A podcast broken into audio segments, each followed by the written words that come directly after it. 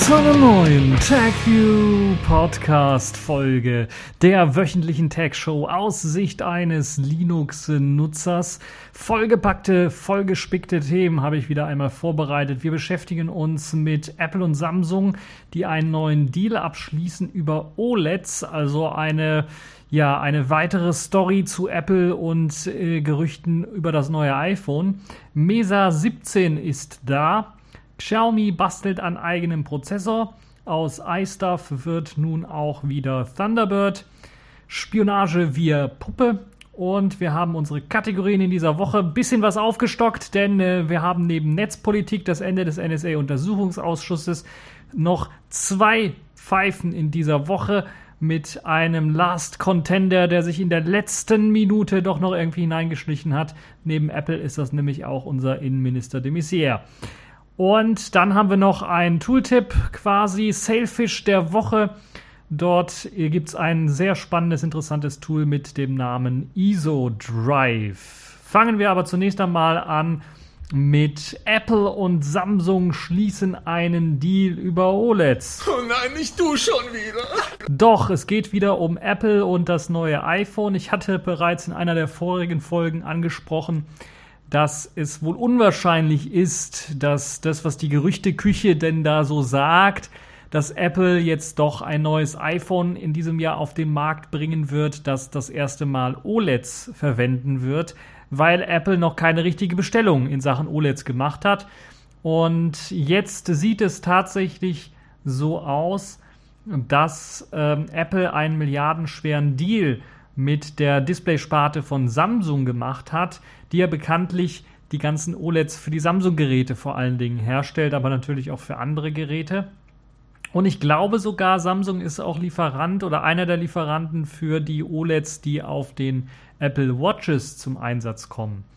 Aber da bin ich mir nicht so ganz so sicher. Aber auf jeden Fall haben sie jetzt einen neuen Deal abgeschlossen. So sollen etwa 160 Millionen OLED-Panels an Apple geliefert werden. Und das sind schon eine ganze Menge, eine ganz stolze Summe. Aber damit wäre auch endgültig klar, dass wohl das iPhone 8 oder das, was man momentan als iPhone 8 bezeichnet, wohl dann auf OLEDs setzen wird, weil das ist eben diese große Lieferung, die noch gefehlt hat, um den allerletzten Beweis anzutreten, dass das neue iPhone auf OLEDs setzen wird. Was allerdings auch klar ist, ist, ob ähm, oder ist, dass dies wohl zu wenig auch noch sein werden. Apple hat zwar noch andere OLED-Lieferanten, aber es gibt ja nicht so viele und so eine Stückzahl kann, können die anderen natürlich nicht bieten. Und das würde heißen, und deshalb ist das noch ein bisschen was unklar, aber man vermutet, dass es wahrscheinlich noch weitere Modelle geben wird, die allerdings dann weiterhin auf die LC-Displays setzen werden.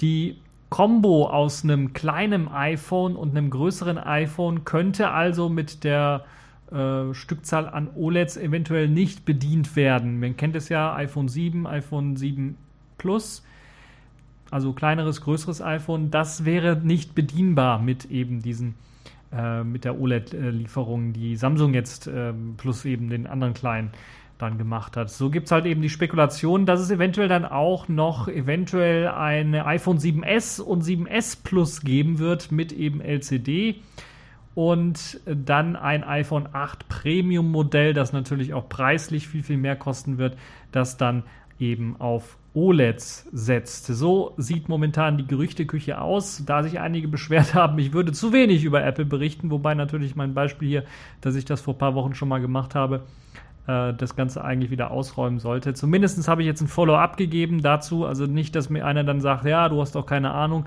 die setzen dann doch OLEDs ein. Hier äh, habe ich es dann nochmal berichtet, ähm, dass wahrscheinlich das neue iPhone doch auf OLED setzen wird, eben dadurch, dass jetzt hier eben dieser milliardenschwere Deal gemacht worden ist. Ähm, Milliarden kostet es, Millionen wird es, äh, werden ausgeliefert.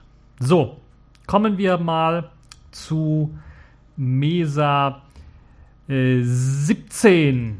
So schnell ist keiner irgendwo.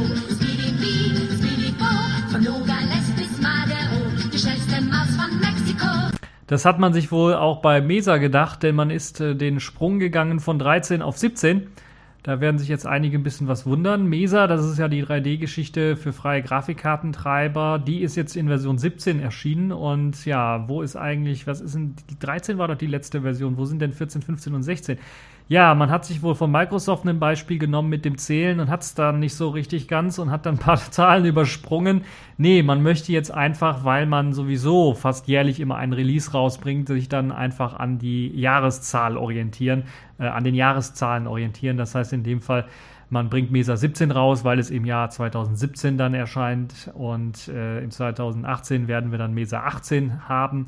Also man möchte die Versionierung ganz einfach ändern äh, dass man jetzt einfach nur die 17 genommen hat und nicht eine 2017 oder sowas, wäre vielleicht dann einfacher zu merken. Keine Ahnung, woran das liegt. Vielleicht ist es auch einfacher für die ganzen Paketierer und äh, Softwareentwickler dann äh, bei dem nächsten Update einfach die 13 durch eine 17 zu tauschen, anstatt dann eine 2017 äh, draus zu machen. Nun ja, es gibt jetzt inhaltlich bei Mesa 17 natürlich einige Veränderungen und Verbesserungen. Es gibt deutlich Verbesserungen in Sachen OpenGL und Vulkan-Treibern, das ist natürlich klar. Die äh, Spielen unter Linux äh, auch insgesamt besser machen sollen, schneller machen sollen als je zuvor. Der Radeon SI-Treiber für moderne Radeon-Karten meldet so nun zum Beispiel endlich die komplette OpenGL 4.5 Unterstützung. Vorher hat er ja immer, glaube ich, OpenGL 4.1 oder sowas gemeldet und man konnte dann mit ein paar Kommandozeilen dann sagen, okay, überschreibt das und sagt doch 4.5, weil das meiste an 4.5 hatte und eigentlich hat er alles als 4.5 schon unterstützt, nur es wurde nicht ausführlich genug getestet. Das hat sich jetzt erledigt. Es wurde ausführlich genug getestet, so dass man jetzt standardmäßig OpenGL 4.5 Unterstützung dann auch den Spielen melden kann. Und das hat natürlich für die vielen Anwendungen und Spiele dann natürlich auch äh, große Vorteile, die können jetzt ohne Probleme genutzt werden aber auch die Intel- und Nouveau-Treiber wurden aufgebohrt und in der Geschwindigkeit vor allen Dingen verbessert. So wurde der Radeon-Treiber für AMD-Karten mittlerweile so schnell, dass er ohne Probleme mit dem proprietären AMD-Treiber mithalten kann und in den meisten Fällen diesen sogar überholen kann, was sicherlich sehr interessant ist für viele Leute, die nicht mehr auf den proprietären Treiber setzen wollen und einige Linux-Distros diesen ja auch standardmäßig gar nicht mehr anbieten, sodass das so ein bisschen frickelig ist, den überhaupt dann irgendwie drauf zu installieren. Ja, auch die Vulkan-Treiber wurden weiter aufgebohrt. Vulkan wird ja vor allen Dingen auch durch die neue Android-Version stark gepusht, aber auch Spiele und viele weitere Anwendungen setzen vermehrt jetzt auf Vulkan, wenn es darum geht, neue Entwicklungen zu machen oder auch ein paar Portierungen zu machen. Und so wurden natürlich auch die Vulkan-Treiber weiter aufgebohrt, gerade für den Intel, der Intel gedachte Treiber Anvi, also haben immer ein V in, im Namen und jetzt, ich glaube, das heißt Anvi, hat äh, so zum Beispiel sehr viele Fehlerkorrekturen und Funktionserweiterungen erhalten, die eben das äh, Zusammenspiel mit Vulkan besser machen und Vulkan-Anwendungen besser machen soll.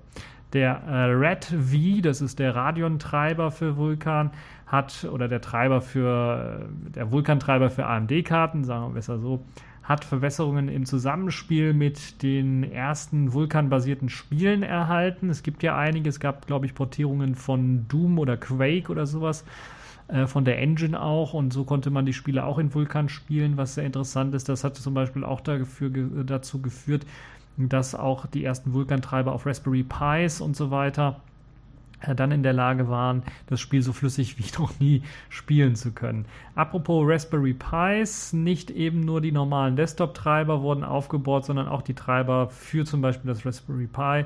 Die wurden nochmal aufgebaut und sollen jetzt noch mehr Speed bringen. Auch gerade der Vulkan-Treiber wurde aufgebaut. Zudem wurden auch zahlreiche weitere Treiber für Grafikkerne in ARM-Socks hinzugefügt. Zum Beispiel die Vivante Grafikkerne GC 880, 1000, 2000 und 3000 die hinzugekommen sind. Also insgesamt eine positive Entwicklung. Das ist jetzt das erste Mesa 17 Release. Das heißt, es wird weiterhin wie bei Mesa 13 auch Service Releases gehen, also 17.01 glaube ich oder 17.1. Ich weiß nicht, wie sie da jetzt die Zählweise machen werden. Wird es dann weiterhin geben. Die 13er Version hat jetzt, glaube ich, sogar, wenn der Podcast jetzt am Sonntag erscheint, sogar schon jetzt die 13.04 1304er oder 1305er. 1304 ist, glaube ich, aktuell 1305er Version bekommen. Das heißt, der wird auch weiterhin gepflegt und man kann damit rechnen, dass äh, Distributionen den dann auch eventuell mit hineinnehmen, wenn natürlich die äh, Verbesserungen soweit stimmen äh, und, und für den Desktop-Nutzer natürlich relevant sind. Wenn, es, wenn sie das nicht so sehr sind, dann kann es natürlich sein, dass der übersprungen wird von an, einigen Distros. Ja, das also zum neuen Mesa. Kommen wir zu einer weiteren Neuerungen. Kommen wir äh, zu Xiaomi.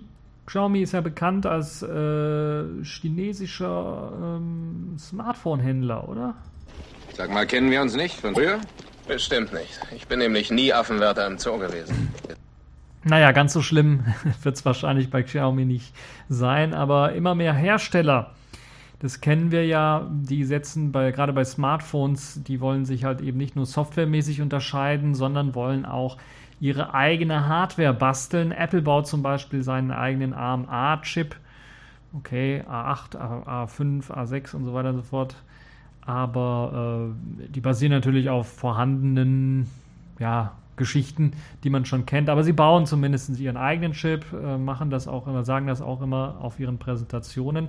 Samsung hat seinen Exynos-Chip, der ist natürlich hier in Europa sehr berühmt, und berüchtigt. In, ich glaube, in den USA werden die Galaxy-Modelle immer noch mit den Qualcomm-Chips verkauft, also den Snapdragons verkauft, anstatt den Exynos. Ich weiß nicht ganz genau warum. Vielleicht hat das mit den Einfuhrzollgeschichten zu tun. Ich weiß es nicht.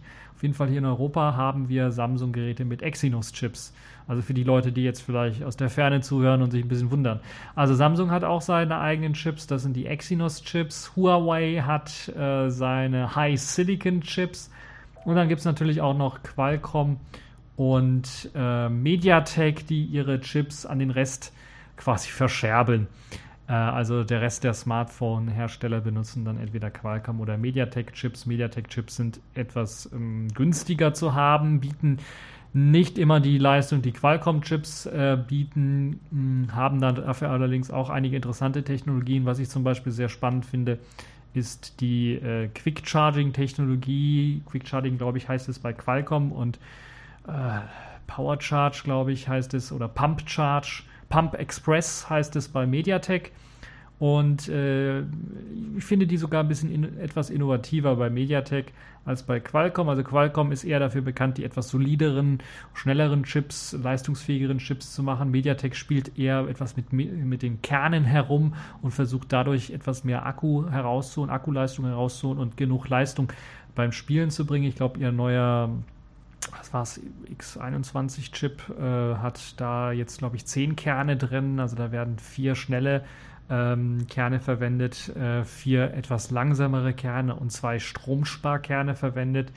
Äh, und von der Geschwindigkeit her kann das dann doch auch schon mit äh, den Vorgänger-Spitzenklassenmodellen von Qualcomm mithalten, was ich sehr spannend finde. Nun ja, kleiner Ausrutscher, äh, kleiner Ausflug da in, in die Qualcomm Mediatek-Welt. Was ich nicht so schön finde, ist äh, bei Mediatek, dass die mit der, das mit der GPL nicht so richtig verstanden haben und manchmal äh, man da ein bisschen nachhelfen muss, was das angeht, was den Quellcode angeht.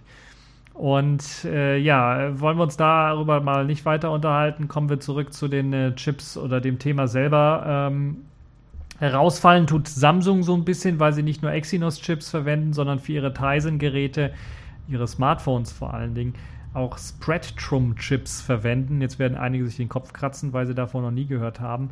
Ja, ich habe äh, vor Tizen davon eigentlich auch nicht gehört, aber Spreadtrum ist auch noch ein ähm, Chip-Hersteller und vor allen Dingen setzt er halt eben äh, auch, äh, ist er dafür bekannt, für die Tizen-Geräte Chips äh, bereitzustellen. Wohl möglich, ein kleinerer Hersteller.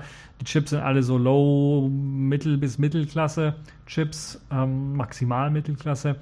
Äh, wahrscheinlich setzt Ta Samsung darauf für sein Tizen-Gerät, weil eben, auch gerade auf einen kleineren Anbieter, weil dieser kleinere Anbieter dann natürlich auch nicht nur Android-Treiber herausgeben könnte oder herausgibt standardmäßig dann, sondern dann für seine Spreadroom-Chips dann eventuell auch Tizen-Treiber direkt herausgibt, sodass Samsung es ein bisschen einfacher hat, da mh, die Geräte ans Laufen zu bringen.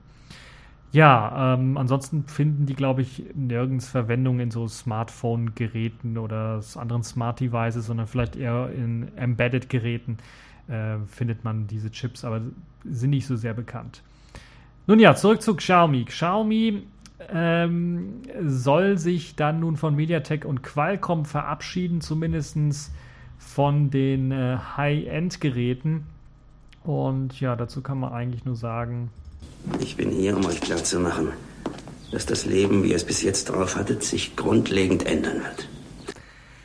So sieht's aus, zumindest für Xiaomi-Geräte. Hier soll nun ein eigener Prozessor zum Einsatz kommen. Pinecone nennt sich der Chip und soll eine bessere User Experience für den Nutzer gewährleisten, dadurch, dass man einfach ein besseres Zusammenspiel zwischen Hardware und Software und Software generiert. Das ist das gleiche, was Apple immer sagt, was auch Samsung so ein bisschen unter der Hand sagt und Huawei auch sagt.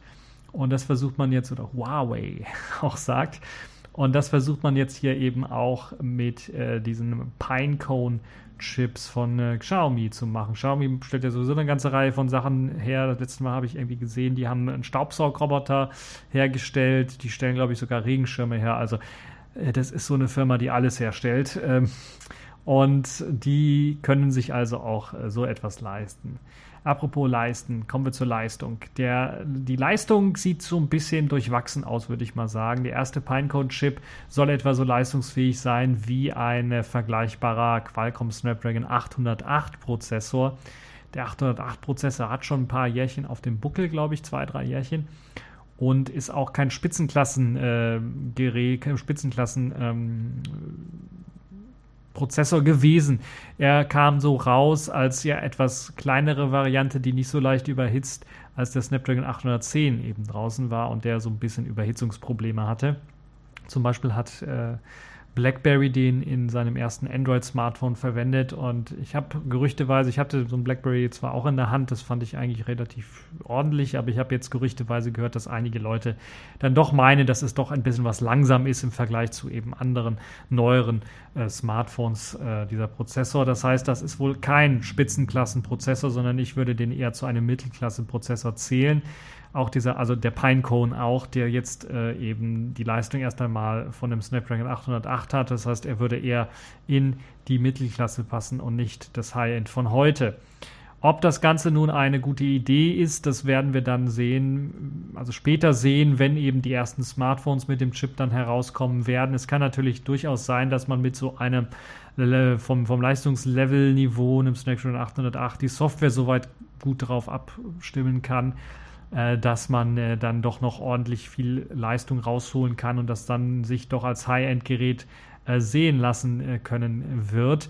Wie inwieweit, inwieweit das mit Spielen dann auch so sein wird, das werden wir schauen, aber so arbeitsprozessormäßig wird das sicherlich möglich sein, da genug Power herauszuholen, wenn ich daran denke, dass das natürlich auch einige Hardware- mm, und Smartphone- und Softwarehersteller mit niedrige taktenden Geräten hinbekommen, dass man da vernünftig und flüssig mitarbeiten kann. So ist das sicherlich auch äh, mit dem Pinecone von Xiaomi möglich. Möglicherweise werden wir aber dann doch eher Mittelklasse-Geräte dann sehen, die und das könnte durchaus sein, dann als Spitzenklasse-Geräte verkauft werden vom Preis her, aber in Wirklichkeit dann von der Hardware und von der Leistung, die sie bringen, nur Mittelklasse sind. Das heißt, sie werden vielleicht von der Reaktionsgeschwindigkeit, vom Scrolling und so weiter und so fort, auch vielleicht von der Speichernutzung her mit, mit den äh, High-Class-Modellen mithalten können. Aber wenn es dann so um rechenintensive Sachen geht, 3D-Berechnungen, äh, Spiele vor allen Dingen, dann könnte es durchaus sein, dass das dann eher in die Mittelklasse abrutscht. Die Frage ist halt natürlich, inwieweit das für denjenigen, der das kauft, dann wichtig ist. Und die andere Frage ist natürlich auch, wird Xiaomi seinen äh, Chip sagen, äh, äh, werden sie den äh, versuchen für teureres Geld zu verkaufen, um halt eben High-Class äh, oder High-End-Produkte zu machen, oder werden sie äh, versuchen, äh, das wirklich dann da nochmal die Preisschrauben dran anzuziehen, um dann halt auch mit dem eigenen Chip billigere Geräte rauszugeben, die vergleichbar sind wie, ja, sagen wir mal, die höheren Mid-Range-Geräte und äh, die dann aber für eben den Eintrittspreis von Midrange angeboten werden. Naja, schauen wir mal, wie sich das weiterentwickeln wird. Zumindest macht sich Xiaomi durch diesen ersten Schritt äh, etwas unabhängiger von den ganzen Zuliefern, also MediaTek und Qualcomm. Sie waren ja schon ein bisschen unabhängig, hatten so zwei, aber jetzt machen sie sich noch etwas unabhängiger davon. Zudem will Xiaomi natürlich auch nicht nur eben den Heimat, äh, Heimatmarkt China ähm, erobern, sondern vielleicht auch so ein bisschen was die Welt. Und da macht es vielleicht Sinn, dass man sagt, okay, wir haben einen eigenen Chip, wir machen Optimierungen und so weiter und so fort. Aber natürlich auch der Heimmarkt China selber, da ist man abgerutscht und da möchte man natürlich auch mit einer Art ja, Alleinstellungsmerkmal äh, wieder versuchen, neue Kunden zu gewinnen und dort wieder dann ein bisschen heraufzuklettern, was so die Beliebtheitsskala angeht. So, das genug zu Pinecone von äh, Xiaomi, dem eigenen Prozessor. Kommen wir wieder in die Softwarewelt, in die reine Softwarewelt, begeben wir uns auf unsere Lieblings-Linux-Distribution. Bei den meisten oder bei einigen wird das sicherlich auch Debian sein. Und dort gibt es eine kleine Hurra-Änderung, würde ich mal fast schon sagen. Das ist äh, also eine schöne Sache. Wir können im Grunde genommen sagen, winke, winke zu iStuff. Auf Wiedersehen! Auf zu winken, sonst bricht der Arm ab! Genau. So sieht es dann in dem Fall auch aus. Nachdem 2006 Debian ja die Mozilla-Produkte quasi geforkt hat, also unter anderem wurde aus dem Firefox der Iceweasel und aus dem Thunderbird das iStuff, hat man ja bereits die Reise rückwärts gestartet. Aus Iceweasel ist jetzt wieder Firefox geworden. Sogar, glaube ich, in den alten Wheezy Old Stable findet man mittlerweile den Firefox äh, dort vor, was eine tolle Sache ist. Und Jetzt möchte man eben das gleiche mit dem iStuff machen, also dem geforkten Thunderbird. Der soll nun zurück wieder zu Thunderbird werden. Nachdem natürlich die ganzen rechtlichen Geschichten geklärt sind und die Kontroverse, die 2006 so angefochten wurde von Debian und Mozilla, dann ausgefochten ist und alles jetzt geklärt ist, kann jetzt dieser Schritt passieren. Nun wird also iStuff auslaufen und wieder zu Thunderbird. Das wird ein bisschen etwas äh, notwendigere Schritte nach sich ziehen. Es ist nicht ganz so einfach, wie es, oder ja, beim Ice äh, Weasel war das, glaube ich, ein bisschen was einfacher. Hier ist es ein bisschen was schwieriger geworden. Dadurch, dass man halt ein bisschen was schon an dem iStuff geändert hat, was zum Beispiel so Standardpfade angeht und Profile und so weiter und so fort. Und ja, die notwendigen Schritte werden deshalb von Debian gerade unternommen, um das Ganze durchführen zu können. Also das hat ein bisschen was länger gedauert, weil man halt eben viel testen musste. Und es, man möchte natürlich äh, den Nutzern es so einfach wie möglich machen, von einem iStuff auf dem Thunderbird wieder ähm, ja, umzusteigen. Weil ganz trivial ist, trivial ist es nicht, da sichergestellt werden muss, dass eben bei der Umbenennung natürlich auch äh, die bisherigen bestehenden Profile mit übernommen, übernommen werden können. Äh, und das ist nicht ganz so einfach, weil unterschiedliche Pfade verwendet werden, unterschiedliche Namen verwendet werden und teilweise andere Einstellungen verwendet werden. Deshalb müssen die Einstellungen, ähm, das wurde deshalb auch stark getestet auf den verschiedenen Plattformen, äh, also den verschiedenen Debian-Versionen, ähm, musste dann eben ein Paket geschrieben werden und ein Skript geschrieben werden, das in der Lage ist, bei der Installation oder bei dem Upgrade von iStuff auf Thunderbird dann eben auch das Profil des Benutzers dann mit zu übernehmen. Das wird also automatisch importiert ähm, bei dem neuen Thunderbird. So sollte es zumindest sein. Wir können also damit rechnen, dass wir in Zukunft bei Debian wieder dann auch den Thunderbird als E-Mail-Programm finden werden. Eine sehr interessante Geschichte, wie ich finde. Kommen wir nun zu einer Geschichte, wo ich erst einmal gesagt habe, hey, Spionage via Puppe, wann hat es eigentlich das schon mal gegeben? Das erinnert mich irgendwie an... Es ist Lucifer. Lucifer persönlich verdrischt. Kennst du den Typ? Nie was von ihm gehört. Klingt wie ein besoffener Profi aus Schweden. Aha. Naja, gut. Aber wenn dieser Lucifer oder wie diese Pfeife heißt auftaucht, dann sag ihm, er soll sich zur Hölle scheren. Gern. Möge der Herr mit euch sein. Wir wollen keine Begleitung. Wir gehen allein. Oh, Herrenhimmel. Die Bundesnetzagentur weist den Verkauf der Spielzeugpuppe Kyla an zu verbieten. Bestehende Puppen sollen von den Besitzern sogar zerstört werden oder unschädlich gemacht werden, so wie es, wie es da heißt.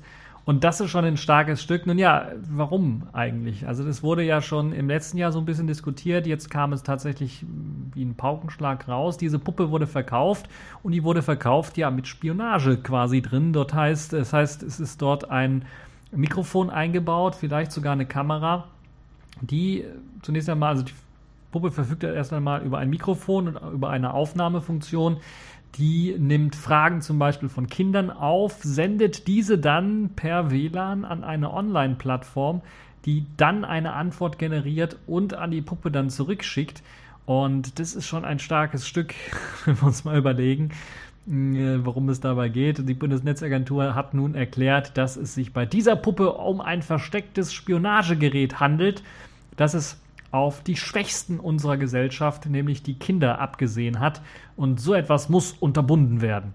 Und da ist mir fast mein Hut vom Kopf gefallen. Chapeau kann ich da eigentlich nur an die Bundesnetzagentur zu sagen. Spionagespiel, Spionage, Spionage, Spielzeug hat nichts in Kinderhände zu suchen und überhaupt nichts in irgendeinem Land und vor allen Dingen auch nicht in unserem Land, wie ich finde.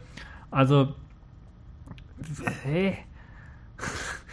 Also Siri für Arme, für Kinder und das dann noch so heimlich drin, sodass die Kinder dann mit der Puppe reden und dann werden die Sachen irgendwie hochgeladen irgendwo ins Internet. Das ist natürlich schon alles sehr, sehr krass. Es ist natürlich auch klar, die Puppe muss irgendwie eine Internetverbindung haben. Das heißt, da muss ein WLAN-Passwort irgendwie vergeben werden. Ich glaube nicht, dass das einen eigenen Funkchip drin hat und dann irgendwie über einen eigenen privaten Kanal funkt. Das wäre natürlich noch hinterhältiger. Aber äh, ja, hm.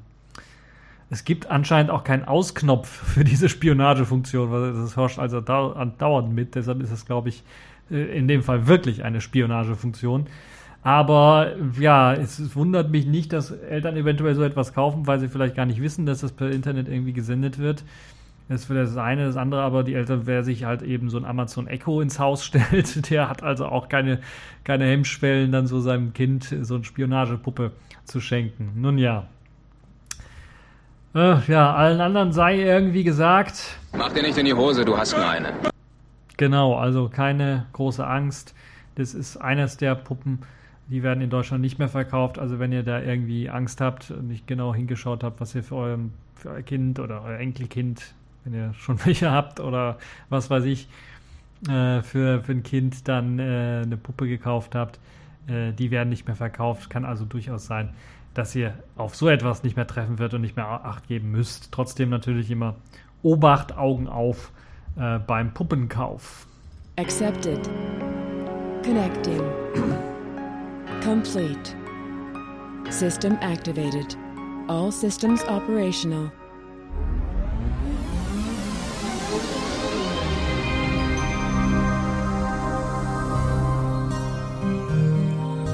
Ja, kommen wir zu den Kategorien in dieser Woche und da fangen wir an mit Netzpolitik. Das Ende des NSA-Untersuchungsausschusses hat quasi begonnen. Nein, der NSA-Untersuchungsausschuss ist beendet. Die NSA und der britische Nachrichtendienst haben erklärt, dass sie sich in Deutschland an deutsches Recht halten. Nee, der ist jetzt wirklich beendet. Also nicht nur nach oder laut Profalla, auch ohne Profalla wurde jetzt der NSA-Untersuchungsausschuss beendet mit dem Vernehmen der letzten Zeugin, der Bundeskanzlerin, wollte der NSA-Untersuchungsausschuss aufklären, äh, inwieweit die Bundeskanzlerin in die Operation des BND unter anderem des Aushorchens von EU- und US-Kontakten dann involviert war, inwiefern sie das gewusst hat. Also die Bundeskanzlerin war tatsächlich die letzte Zeugin. Die Kanzlerin gab sich natürlich fast wie alle so Spezialexperten, die dort aufgetreten sind, äh, als unwissend und konnte sich äh, nicht erinnern, beziehungsweise wurde erst sehr spät informiert und so weiter und so fort, hat das alles erst hinterher erfahren. Wir kennen das ja alles so ein bisschen, war so ein bisschen schockiert, aus der Presse erfahren. Das ist die Bundeskanzlerin, das ist quasi die Chefin unseres Staates ähm, unter dem Bundespräsidenten so ein bisschen, der ja, ähm, also unsere Regierungschefin, die ist die, die die Verantwortung hat für eben auch die Geheimdienste und sie hat eben von allem nichts gewusst, sie hat von alledem nichts geahnt und hat das erst alles später erfahren. Hm, nichts hören, nichts sehen, nichts sagen, ne? Wir kennen das ja irgendwie hier. Und ja, äh, illegale Selektoren soll der damalige Kanzleramtsminister dem BND als mündliche Weisung erteilt haben, abzustellen, also die illegalen Selektoren nicht mehr zu verwenden. Und interessanterweise kann sich beim BND natürlich niemand an diese Meldung, an diese äh, mündliche Weisung erinnern. Und Details weiß die Kanzlerin sowieso nicht, hat davon irgendwie überhaupt nichts gewusst. Äh, festgehalten wurde diese mündliche Weisung auch irgendwie nirgends, also weder audiomäßig noch irgendwie schriftlich mal so ein Vermerk oder sowas. Und äh, Merkel sagte, dass sie im Grunde genommen nur auf ihre Leute gehört hat und äh, denen voll vertraut hat, die das irgendwie schon regeln sollten. äh, dass da schon alles seinen richtigen Weg geht. Überprüft habe sie das aber nicht. Ja, da wundert man sich und fragt man sich, wie kann die Frau eigentlich noch im Amt sein? Das ist doch ihre Aufgabe, gerade wenn eben der ganze NSA-Skandal aufkocht, wenn das Abhören unter Freunden, das geht gar nicht, als Spruch nicht von ihr kam, unter anderem, sondern vor allen Dingen von Seibert, also ihrem Regierungssprecher, dann vorbereitet wurde, der das ja in mehreren äh, zuvor liegenden Pressekonferenzen dann immer in ähnlicher Form dann ausgedrückt hat. Äh, und gleichzeitig haben sie wissen müssen, dass der BND auch andersherum auch seine Freunde in Anführungszeichen dann abschnorchelt. Und ähm, ja, Merkel hat eben ihren Leuten vertraut. Sie hat das nicht alles irgendwie überprüft, sondern denen voll vertraut, auch als eben der Skandal hochkochte. Ähm, auch nicht eben, nachdem die ersten Berichte über diese Abhöraktion auch des BND bekannt wurden, hat Merkel da nichts gemacht. Snowden war natürlich auch nochmal so ein Thema äh, in dem ganzen Untersuchungsausschuss. Und äh, man fragte da zum Beispiel auch die Bundeskanzlerin, ob sie nicht mal mit einer Studie im Rahmen ihrer politischen Richtlinienkompetenz im, Junis, äh, im Justizministerium dann mal fragen gelassen hat, wie es dann so aussieht. Kann man da nicht was anfertigen, um zu klären, ob Edward Snowden nicht in Deutschland politisches Asyl bekommen könnte? Da hat Merkel natürlich auch gesagt, nee, das hat sie nicht gemacht. Das hat sie wahrscheinlich nicht interessiert, weiß ich nicht.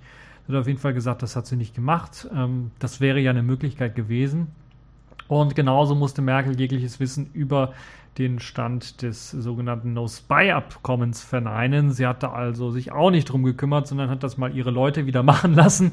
Also irgendwann muss da die Frau gemerkt haben, dass das inkompetente Idioten sind, die da alles, wenn man die einfach machen lässt, dass die dann Scheiße bauen, sagen wir mal so, wie es ist. Und das hat sie anscheinend nicht. Also, und die ist immer noch unsere Chefin. Das müssen wir mal vorstellen hier, unsere Regierungschefin, die dann die Leute mal machen lässt und sich dann nicht so sehr darum kümmert. Was macht sie eigentlich, die Merkel? Gerade wenn solche Sachen hochkochen, würde ich da sagen, ja, da kümmere ich mich mal drum und frag mal nach zumindest, was ist denn da los beim BND? Äh, wie sieht denn das da aus? Warum wurde ich abgehört von den Amerikanern? Was macht ihr da eigentlich den ganzen Tag? Hört ja auch die Amerikaner ab, so nach dem Motto. Also das vor allen Dingen, nachdem der Barack Obama auch dann damals gesagt hat, ja, ist ja normal, dass Geheimdienste Leute abhören. Und äh, wenn ich ja was wissen möchte, rufe ich ja sowieso die Merkel an, so nach dem Motto. Äh, aber ja, ähm, also ich frage mich auch, wie gut unsere Demokratie funktionieren muss, wenn jeder demokratische Staat den anderen immer abhört. Also ich, ich kenne das ja vom Kalten Krieg noch so ein bisschen. Äh, da, oder von Filmen auch vom Kalten Krieg, da war es ja klar, gut gegen böse oder ne? Eine Hemisphäre gegen die andere. Und da muss man sich abhören, um zu wissen, was der andere plant und ob er nicht was Hinterhältiges vorhat und so weiter und so fort. Aber wir haben hier, wir sind hier unter demokratischen Staaten, wir geben uns lächelnd die Hand jedes Mal, wenn wir uns treffen, äh, tauschen unser Wissen aus äh, über Terroristen und so weiter und so fort. Und dann im Kleinen und Geheimen haben wir unsere Geheimdienste, die uns, die sich gegenseitig dann abhören und äh, offenkundig auch miteinander zusammenarbeiten beim Abhören. Äh, und das halt eben nicht nur wegen aus politischen Gründen abhören, sondern eben auch aus wirtschaftlichen Gründen. Also da wird dann mal so eine Firma wie Airbus oder Boeing abgehört, um halt eben wirtschaftlich natürlich auch für das eigene Interesse dann Vorteile zu ziehen. Das kann doch wohl nicht angehen in unserer Demokratie, dass wir so etwas haben. Äh, also wozu haben wir diese Geheimdienste? Zur Gefahrenabwehr und nicht dazu, dass sie halt eben Wirtschaftsspionage betreiben oder halt eben befreundete Staaten ausspionieren. Also dazu, wenn wir noch nicht einmal es schaffen, in äh, demokratischen Ländern freundschaftliche Beziehungen untereinander ohne das illegale oder das heimliche Abhören oder das Abschnorcheln von Daten dann zu gewährleisten, wie kann denn da überhaupt ein Vertrauensverhältnis funktionieren? Frage ich mich so ein bisschen. Nun ja, das so vielleicht mein Wort zum Sonntag. Äh, machen wir mal weiter mit dem NSA-Untersuchungsausschuss. Ähm, der endete im Grunde genommen genauso, wie er begonnen hat, mit viel Stirnrunzeln und im Grunde genommen äh, roten Stirnen von den vielen Facepalmieren, die man da hatte. Ich äh, will da nochmal an das Best-of erinnern. Die Weltraumtheorie zum Beispiel, das fand ich das Allerstärkste. Aber auch viele weitere Dinge, die er unter anderem auch als ja protokollierte theaterisch oder theaterische Darstellung auf den äh, 33. und 32. C3 dann nochmal äh, sich angeschaut werden kann. Da sind ja einige Ausschnitte aus dem NSA-Untersuchungsausschuss nachgespielt, dargestellt gewesen. Und ich glaube, die Weltraumtheorie am 32. C3, glaube ich, war das. Das ist, glaube ich, das äh, mit am, äh, wo man sich dann am meisten gegen den Kopf hauen kann und sich dann wirklich einen roten Schädel hauen kann damit. Ähm, oder auch lachen kann, wenn man dann die ganzen Begründungen da teilweise hört. In ein paar Jahren wird es dann, fand ich, wahrscheinlich Lachen sein eher und nicht so sehr Schädelkloppen sein. Nun ja, das also zu dem Ende des NSA-Untersuchungsausschusses. Kommen wir zur nächsten Kategorie, der ersten Pfeife in dieser Woche. Da hat sich Apple direkt schon mal ganz zu Anfang der Woche hinkatapultiert. Kommen wir zur Pfeife der Woche, Apple. Hail to the King, baby. Genau. Wir kennen das ja alle. Technik, die heute schon schön neu in der Sonne glänzt, kann morgen aus heiterem Himmel einfach eine Fehlfunktion aufweisen oder Probleme verursachen. Ob PCs oder Smartphone, das ist ja vollkommen egal. Am PC ist es definitiv noch äh, relativ einfach. Wenn eine Komponente einfach ausfällt, dann kann man die meist kostengünstig ersetzen. Man schraubt den PC auf und ersetzt die Grafikkarte, Soundkarte, wenn da noch eine drin steckt, oder Netzwerkkarte oder sowas und äh, ja, das geht also relativ einfach. Oder Prozessor, wenn er durchgeschmort ist oder sowas. Äh, bei Laptops wird es schon etwas schwieriger. Also die normalen Laptops, da ist dann auch möglich, ja, den Arbeitsspeicher, die Festplatte oder sowas zu wechseln. Teilweise sogar auch den Prozessor zu wechseln. Aber wenn wir an die Ultrabooks denken, da wird ja alles festgeschweißt und festgelötet und äh, da ist also ist schon, da ist schon Schicht im Schacht, da hat man also schon ein Riesenproblem. Bei Smartphones ist es fast unmöglich geworden heutzutage. Es gibt ja aber immer noch Werkstätten, die auch dies leisten können, wenn der Hersteller nicht mehr will oder es auch nicht mehr kann oder es einfach zu teuer anbietet. Leider scheinen viele Leute ihre ja, zu über 80 Prozent noch funktionierenden Smartphones einfach wegzuwerfen und sich neue zu kaufen, anstatt dann da irgendeine Reparatur in Auftrag zu geben. Also ein Displaytausch, äh, wenn nur eben, also der Digitizer nicht kaputt ist, sondern wirklich nur das Glas oben kaputt ist, ist, glaube ich, kein Hexenwerk. Oder wenn der Akku mal schlapp gemacht hat und das Teil eben fest verbaut ist und man den Akku nicht tauschen kann äh, dann ist das eben äh, auch relativ einfach gemacht und das Gerät funktioniert ja im Grunde genommen noch. Nur der Akku ist hin. Naja, das belastet vor allen Dingen natürlich die Umwelt und produziert sehr, sehr viel Müll. Im, im Bundesstaat, US-Bundesstaat Nebraska gibt es nun eine Gesetzesinitiative, um dies zu verhindern, indem man eine Gesetzesvorlage für ein Recht auf Reparatur eingefordert hat. Dies soll es dann ermöglichen, dass Kunden ihre Geräte selber reparieren können, indem Ersatzteile zur Verfügung gestellt werden, sowie Reparaturhandbücher zur Verfügung gestellt werden, und zwar vom Hersteller. Und äh, klar wird das wohl nicht primär für Otto Normalverbraucher sein, also für mich, wenn ich da jetzt irgendwie was, was ich einen neuen Lautsprecher drauflöten sollte auf mein Smartphone, da würde ich das eher einem Experten überlassen. Aber gerade in so kleinen Läden, die, also kleinen Läden um die Ecke eventuell, die sich dann mit Handyreparaturen beschäftigen, wäre das sicherlich eine kluge und gute Möglichkeit. Die brauchen sie einfach nur die Ersatzteile zu bestellen ähm, und äh, das Löten dafür werden sie dann bezahlt und das können sie dann sicherlich auch gut und dann hat man eben ein äh, repariertes Smartphone und muss das ganze Smartphone nicht wegwerfen, nur weil der Lautsprecher kaputt ist oder sowas. Apple, die sich ja schon seit Jahren gegen Drittanbieter wehren, die Reparaturen an Apple-Produkten äh, Produkten anbieten, will nun gegen diese Gesetzesinitiative kämpfen, so heißt es. Klar, Apple will den Honiganteil an teuren Reparaturrechnungen für kleine Hardware-Fixes natürlich nicht als Einnahmequelle verlieren. Wir kennen das ja, wenn mal so ein Hardware kaputt geht, kann es durchaus sein, wenn es eine Apple-Hardware ist, man schickt sie bei Apple ein und sie steht nicht unter Garantie, äh, dann kann es durchaus sein, dass man nochmal so viel bezahlt, wie das Gerät selber gekostet hat, um eben diese Hardware zu reparieren. Teilweise natürlich auch deswegen, weil Apple die Sachen da in neueren Geräten fest verklebt und verbaut und äh, da muss man vielleicht sogar das ganze Gerät austauschen äh, und äh, überspielt dann nur die Daten irgendwie. Das ist natürlich ähm, ja auch eine Möglichkeit. Ähm, Hauptargument von Apple ist es, sie, wir dürfen ja die doofen Kunden da gar nicht ranlassen an die Hardware und selber reparieren lassen, denn sie wissen ja nicht, was sie tun und wenn sie mit den empfindlichen Akkus herumhantieren, könnte alles irgendwie Feuer fangen und kaputt gehen und das wäre alles sehr, sehr schlimm. Das geht natürlich gar nicht. Ja, wir erinnern uns mal ganz, ganz dunkel an die Zeiten vor ein paar Jahren, als es noch Usus war, dass man so einen Akku in Handys allen äh, austauschen konnte, indem man halt einfach nur eine Wartungsklappe geöffnet hat. Und da, ich habe auch die meisten Smartphones, die ich hier habe, sind halt eben solche Smartphones, wo man den Akku noch austauschen kann. Da hat man also den Akku in der Hand. Da ist auch nicht alles in die Luft geflogen und die Welt untergegangen und alles hat Feuer gefangen. Das heißt also, das ist natürlich eine sehr schwache Begründung. Es ist natürlich klar, dass die Akkus, die die ähm, herausnehmbar sein sollen, in so einer Plastikhülle vielleicht noch drin stecken, also etwas mehr Sicherheit bieten als äh, bei den fest eingebauten, die dann einfach nur mit einer Folie oder sowas beklebt sind. Äh, aber ich habe jetzt auch schon zweimal einen fest, eingebaute, fest eingebauten Akku ausgetauscht. Ein Hexenwerk ist es nicht. Ist nur blöd, wenn das verklebt ist, das Ding. Ich habe ja mal ein Video gemacht zum BlackBerry Passport, wo ich den Akku ausgetauscht habe. Da war das Teil doof verklebt und man musste es halt sehr lange dran ziehen und gucken, dass man nicht irgendwie andere Hardware kaputt macht, weil das halt so stark dran geklebt wäre äh, an, dem, an, dem, an das Gehäuse. Und ansonsten war der Akkutausch re relativ einfach. Das ist also kein Hexenwerk äh, und äh, ja, das ist ein sehr schwache, schwaches Argument von Apple, würde ich mal sagen. Also ich sage es mal ganz deutlich hier, fuck you Apple. Das ist eines der bescheuersten Moves ever und äh, der zeigt ganz deutlich, wo die Reise hingeht beim Verein mit dem angebissenen Apfel.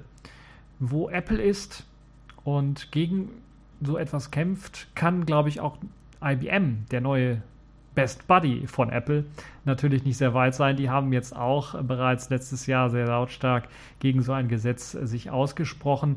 Äh, warum Best Buddy, werden sich einige fragen. Apple und IBM, das ist doch historisch gesehen immer eine Konkurrenz gewesen. Ja, äh, IBM hat ja seine ThinkPads aufgegeben und hat jetzt sogar, glaube ich, einen Großteil der PCs weggeschmissen oder durch äh, Apple Macs ersetzt. Das heißt deshalb Best Buddy. Die haben also wirtschaftlich sehr enge Verknüpfungen mittlerweile. Ja, ähm, General Purpose Computing oder Tinkering soll immer mehr erschwert werden und das ist das, wo die Reise dann hinführen wird. Der Hersteller will der Herr über seine Hardware und Software der Leute sein und die Leute sollen sich nur in dem kontrollierten Bereich des Herstellers, äh, die der Hersteller zugelassen hat, bewegen dürfen. Das kennen wir von den Smartphones, von dem Ökosystem von Apple schon, dass man da auch keine anderen Apps installieren kann, sondern nur die aus dem App Store. Auf den Rechnern von Apple ist es noch nicht so. Da kann man eben noch Software auch so installieren einfach. Da hat man auch Administrationsrechte, um aufs Dateisystem zuzugreifen und Dateien zu ändern. Aber die Reise geht immer mehr in diese Richtung. Das zeigen die Smartphones, äh, wo das dann hingeht. Ähm, und das wird Apple sicherlich auch irgendwann mal auf PCs umsetzen und das dann als Sicherheit verkaufen. Und alles andere, ist natürlich lästig und sollte, wenn möglich, irgendwie verboten werden, sagt Apple auch. Das heißt, so Tinkering, äh, wie hieß es hier, Jailbreaking äh, soll verboten werden und äh, Sanktionen und so weiter. In den USA kann man das sehr, durch, sehr gut durchsetzen, hier in Europa glaube ich eher weniger. Trotzdem ist das natürlich schon eine Sache, die sehr, sehr interessant und spannend sein wird in der Zukunft zu beobachten, ob wir immer noch, also es wird sicherlich eine Hardware-Tinkering und äh, Hardware-Hacking-Szene geben, die gibt es ja so um Raspberry Pis und äh, Arduino und so weiter und so fort. Das gibt's, das wird es auch weiterhin geben, aber die Rechner, die man im ähm, Laden ganz normal kaufen wird, die werden immer mehr zugekleistert, die werden immer mehr gegen so etwas aufgestellt sein und die werden immer mehr eben zu solchen Blackboxen, wo man das nicht mehr darf, wo der Hersteller dann entweder mit hardwaretechnischen Maßnahmen versucht, das zu machen, festgelötete Arbeitsspeicher, festgelöteter Prozessor oder eben mit softwaremäßigen äh, Einschränkungen versucht, eben diesen Rechner nur so laufen zu lassen, wie er das für richtig hält. Und das ist natürlich schon ein sehr, sehr starkes Stück. Und wenn wir uns mal überlegen, wie Rechner, wie Computer überhaupt groß geworden sind, da denke ich nicht nur eben an die x86 IBM-Prozessoren äh, und Computer und IBM-Computer, die wir so haben, die Personal Computer, sondern vielleicht auch an die etwas älteren Geschichten, Atari, Amiga und so weiter und so fort. Da war natürlich eben das Tinkering, das mehr machen, als eigentlich der Hersteller von einem will oder möglich ist, das direkte Zugreifen auf Hardware, auf Register und so weiter und so fort. Das war eines der äh, sehr spannenden Geschichten, um Sachen zu optimieren. Die Demoszene fällt mir da ein, die auf, auf ganz kleinen, winzig kleinen Demos halt Sachen machen konnte und immer noch Sachen macht, die äh, die Hardware komplett ausreizen und äh, ja, erstaunlich sind. Es gibt ja auch einige kleinere auch teilweise freie Betriebssysteme, die in, in Assembler sehr gut programmiert und optimiert sind für bestimmte Plattformen und äh, dort dann richtig Speed rausgeholt haben und Sachen gemacht haben, äh, die die ja, größeren Betriebssysteme von Herstellern dann nicht konnten oder können. Ja, alles in allem ist, glaube ich, eine Weltanschauung, die Apple offensichtlich hat, hoffentlich so schnell wie möglich äh, eine, die Apple ins Abseits katapultiert. Mehr kann ich eigentlich dazu nicht sagen. Das war unsere erste Pfeife der Woche. Jetzt kommen wir mal zur zweiten Pfeife der Woche. Äh, die hat sich quasi reingeschlichen jetzt gerade an diesem Samstag, wo ich den Artikel gefunden habe und gelesen habe. Es geht nämlich um die äh, Data Debates. Hier ist unser Innenminister Thomas de Maizière als Redner aufgetreten auf dieser erstmals von Tagesspiegel und Telefonica auf dem äh, Basecamp in Berlin stattfindenden Veranstaltung. Und sie hatte das Thema oder hat jetzt sich zum Thema gemacht oder zur Aufgabe auch gemacht, über Freiheit und Privatsphäre zu diskutieren. Ja, unserer Innenminister, das ist äh, der hier. Irgendwelche Hacker mögen immer irgendwas hacken können. Ist hingegangen mit dem Ziel, einige zweifelhafte Grundannahmen, wie er selber sagt, aus der Welt zu schaffen, die die Debatte über die Privatsphäre vernebeln. Ein super Grundrecht Datenschutz dürfte es nicht leben. Klar, wir wissen von einem anderen Innenminister. Sicherheit ist ein super Grundrecht. Und daneben darf natürlich keins mehr existieren. So meinte der de Maizière, meine Daten gehören mir, sei eine komplette falsche Annahme, die bereits im Bundesverfassungsgerichtsurteil zur Volkszählung 1983 klargestellt wurde. In Zeiten von Big Data sollten wir lockerer mit unseren Daten umgehen und nicht in totaler Opposition dagegen gehen oder dagegen sein, da dies die Wirtschaft und das Wachstum behindere. Du bist noch eine ganze Ecke dümmer, als ich dachte. Mehr fällt mir da auch nicht ein, was ich dazu sagen könnte. Der freie Fluss an Daten äh, vergleicht er mit einem freien Fluss von Gedanken, die ausgetauscht werden, um die Menschheit voranzubringen um Innovationen zu stärken und so weiter und so fort. Naja, das soll er mal der Industrie sagen, wenn es mal wieder um irgendwelche Copyright oder Patente geht und die Verlängerung davon geht, die dann teilweise 100 Jahre nach dem Tod immer noch gelten und äh, die im Grunde genommen niemandem wirklich helfen, Innovationen zu schaffen. Wenn ich jetzt nicht nur an Technologie denke, sondern auch an Medizin denke, wird es ja noch katastrophaler, wenn man da versucht, mit Patent- und äh, Copyright-Rechten äh, ärmeren Ländern es zu verbieten, Nachahmerprodukte zu schaffen, um Menschenleben zu retten, weil sie sich die teuren Produkte nicht leisten können. Zweiter großer Brüller von de Maizière in Sachen Datenschutz ist Datenschutz schützt keine Daten. Er sprach von einem Schutzgut für Persönlichkeit und das Selbstbestimmungsrecht Okay, zugegeben, damit hat er jetzt natürlich auch recht. Das ist so die klare, ist einer der klaren Gedanken von Datenschutz. Aber es gibt mehr, was zum Datenschutz gehört, auch Datensparsamkeit. So habe ich das zumindest damals bei meinem Informatikstudium gelernt und da war das eben noch aktuell. Also das genaue Gegenteil von Big Data, was die Industrie gerade so propagiert. Ähm, Sicher, aber dieses unser Innenminister, nicht Wirtschaftsminister, der sollte sich im Grunde genommen für unsere Rechte stark machen und uns nicht sagen, hey, das Prinzip Datenschutz, das es seit Jahrzehnten eigentlich gibt, das existiert gar nicht. Wir streichen das alles irgendwie zusammen auf ein paar Kernpunkte, die es da noch so gibt. Nun ja, das Prinzip kennen wir eigentlich schon auch von den letzten Jahren mit den Antiterrorgesetzgebungen, die es da so gab, vor allen Dingen dem BND-Gesetz jetzt ja auch schon äh, dass das immer mehr, immer mehr in diese Richtung geht, dass halt eben das, was wir eigentlich als Privatheit kennen, immer mehr zusammengeschrumpft wird zu so einem Kernprivatsphäre, Kernprivatsphärenbereich. Immer mehr Freiheitsrechte werden eingeschränkt für eben eine vermeintliche Sicherheit. Und ähm, das ist schon ein starkes Stück. Mir fällt da immer das geile Beispiel ein von einer Umfrage, die war, glaube ich, hier in Köln gemacht, wurde in Köln gemacht in den 80er Jahren. Das war aber, glaube ich, schon nach dem Zensus, also nach, dem, äh, nach der Volkszählung. Also Ende der 80er Jahre wurde sie gemacht. Äh, da ging es darum, dass man äh, herumgelaufen ist, an den Supermärkten, an den Geschäften vorbeigelaufen ist und die Leute mal gefragt hat, hey, was haben sie denn da gerade eingekauft? Und können wir mal in ihren Beutel schauen? Die meisten hatten dann immer noch die Plastiktüten, Plastikbeutel und sowas. Und die meisten Leute haben dann schnell den Beutel zugehalten und gesagt, nö, das geht sie nichts an. So nach dem Motto. Das, das, das, so haben die Leute das gemacht. Würde man heute die Umfrage machen, und das haben einige dann auch schon gemacht, vielleicht auch nicht in Köln, aber auch in Köln eventuell, äh, dann um Leuten, um mal zu fragen, was sie denn da so eingekauft haben, sieht es komplett anders aus. Also die Mentalität der Leute hat sich auch geändert. Und sie sagen, oh, hier, sicher. Und dann wird der Beutel aufgemacht und dann kann man da reinschauen, was die Leute denn da alles gekauft haben. Und äh, vielleicht der eine, der dann äh, Diät ein bisschen was schummelt, wird dann so ein bisschen aufgedeckt. Der hatte sich dann doch sein Nutella-Glas gekauft, äh, ohne jetzt mal Werbung zu machen, sein, sein äh, Nuss-Nougat-Creme-Glas gekauft. und ähm, solche Geschichten kommen dann dabei raus. Da werden sogar teilweise äh, persönlichere Sachen dann gefragt. Da werden Sachen rausgeholt aus dem äh, Einkaufswagen, aus der Tüte und äh, dann wird gefragt, ja, warum haben Sie jetzt diese Salami gekauft und nicht die von einem anderen Hersteller? Die ist doch hier so und so und die ist ein paar, teuer, ein paar Cent teurer, da steht doch Bio drauf und so weiter. Also solche Fragen werden dann auch nochmal gestellt. Alles undenkbar gewesen, wenn ich über an den Ausschnitt überlege, den es halt aus, diese, aus dieser Fernsehsendung gab, wo einer da wirklich mit dem Mikrofon mal fragen wollte, was haben Sie eingekauft Ende der 80er Jahre, wo die Leute gesagt haben, hey, wie können Sie nur so eine Frage stellen? Das geht Sie überhaupt nichts an, so nach dem Motto. Also das ist schon mal sehr, sehr klar. Ähm, eine Änderung, die hier in der Gesellschaft auch angekommen ist.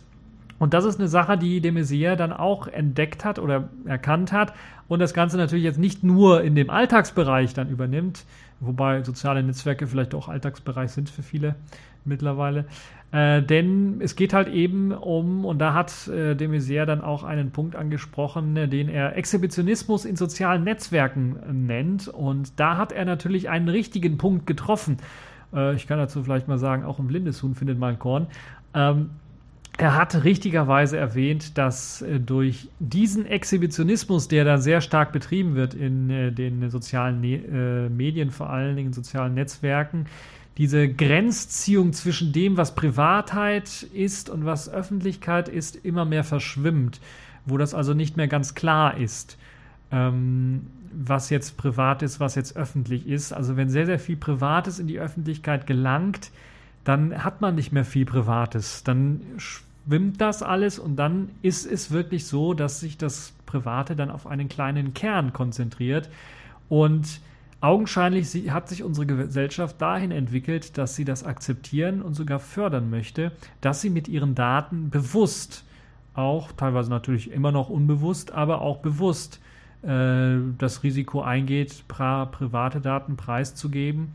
Äh, in dem guten Bewusstsein, die haben so viele private Daten, die können die sowieso nicht einzeln auswerten.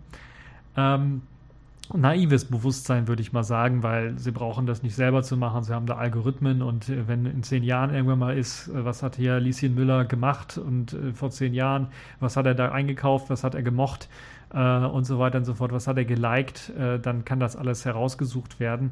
Dann hat man die Daten alle da. Und äh, das ist natürlich eine Geschichte, wo viele Leute sich eventuell keine Gedanken drüber machen oder sagen, es machen ja sowieso alle, kann also nicht so schlimm sein. So nach dem Motto. Und das ist vielleicht auch eine gesellschaftliche Veränderung. Das ist eben in sozialen Netzwerken erkennbar, das ist aber natürlich auch im privaten erkennbar oder auch im öffentlichen Bereich erkennbar, äh, wie eben mein Beispiel mit der Einkaufstüte. Das finde ich nämlich, äh, das hat mir wirklich mal so richtig klar gemacht, dass eben dieses äh, private und öffentliche nicht nur bei den sozialen Netzwerken sich geändert hat, die Sicht auf die Privatheit und so weiter und so fort, sondern auch gesellschaftlich hat sich vieles getan, vieles geändert. Man ist viel offener geworden, was das angeht und was auch eben äh, solche Geschichten angeht. Und äh, da sieht man auch, dass eben diese Privatheit geschrumpft ist, weil das Ne, sie dürfen nicht in meinen äh, Einkaufsbeutel reinschauen, was ich gekauft habe. Das empfanden viele Leute Ende, Ende der 80er Jahre als privaten Kernbereich, wo dann keiner reinschauen darf. Heutzutage ist es dann nicht mehr so. Äh, und äh, so hat man eben sehr deutlich ein Beispiel dafür, wie sich eben dieser Bereich der Privatzeit immer mehr einschränkt, immer mehr eingrenzt und ähm, es äh, natürlich äh, einerseits gewollt von uns selber vielleicht ist. Wir wollen mehr preisgeben, wir wollen uns mehr inszenieren. Vielleicht ist das aber auch ein äh, Teil einer Krankheit in unserer Gesellschaft, dass wir im Grunde genommen ähm, krankhaft versuchen, uns zu inszenieren, uns äh, hervorzubringen. So ein kleiner, ja, kleiner Egoist oder vielleicht sogar, ja, Egoist wäre ja vielleicht noch zu, zu harmlos, ein kleiner Egozentriker äh, dann irgendwie zu sein und das eben hoch zu sterilisieren. Und ja, das, mit diesem Gedanken möchte ich euch so mal so ein bisschen äh, da mal äh, lassen. Das ist vielleicht mein zweites Wort zum Sonntag. Ich merke gerade, die Folge wird ein bisschen was länger. Egal.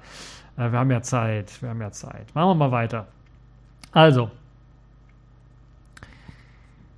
dieser Exhibitionismus, Grenzziehung, verschwommen. Das war so das Letzte, was ich angesprochen habe. Das war das, was de Maizière dann auch gesagt hat. Aus diesem Grund wünscht er sich natürlich dann auch Aktionen und Sanktionen gegen Datenmissbrauch, wie Schadensersatzansprüche oder auch Unterlassungsansprüche und so weiter und so fort. Das sind aber alles schon Sachen, die wir schon längst haben, die wir längst in unseren Gesetzen haben, die schon längst möglich sind, die wir ausnutzen kann, ähm, wie ja auch einige zahlreiche Beispiele dann zeigen, dass das möglich ist. Ich erinnere zum Beispiel daran, dass aus äh, Google-Suchmaschinen bestimmte Suchvorschläge rausgelöscht werden müssen und so weiter und so fort. Unterlassungsansprüche, sogar Schadensersatz gab es dafür teilweise. Also das ist alles äh, im Bereich des schon Möglichen.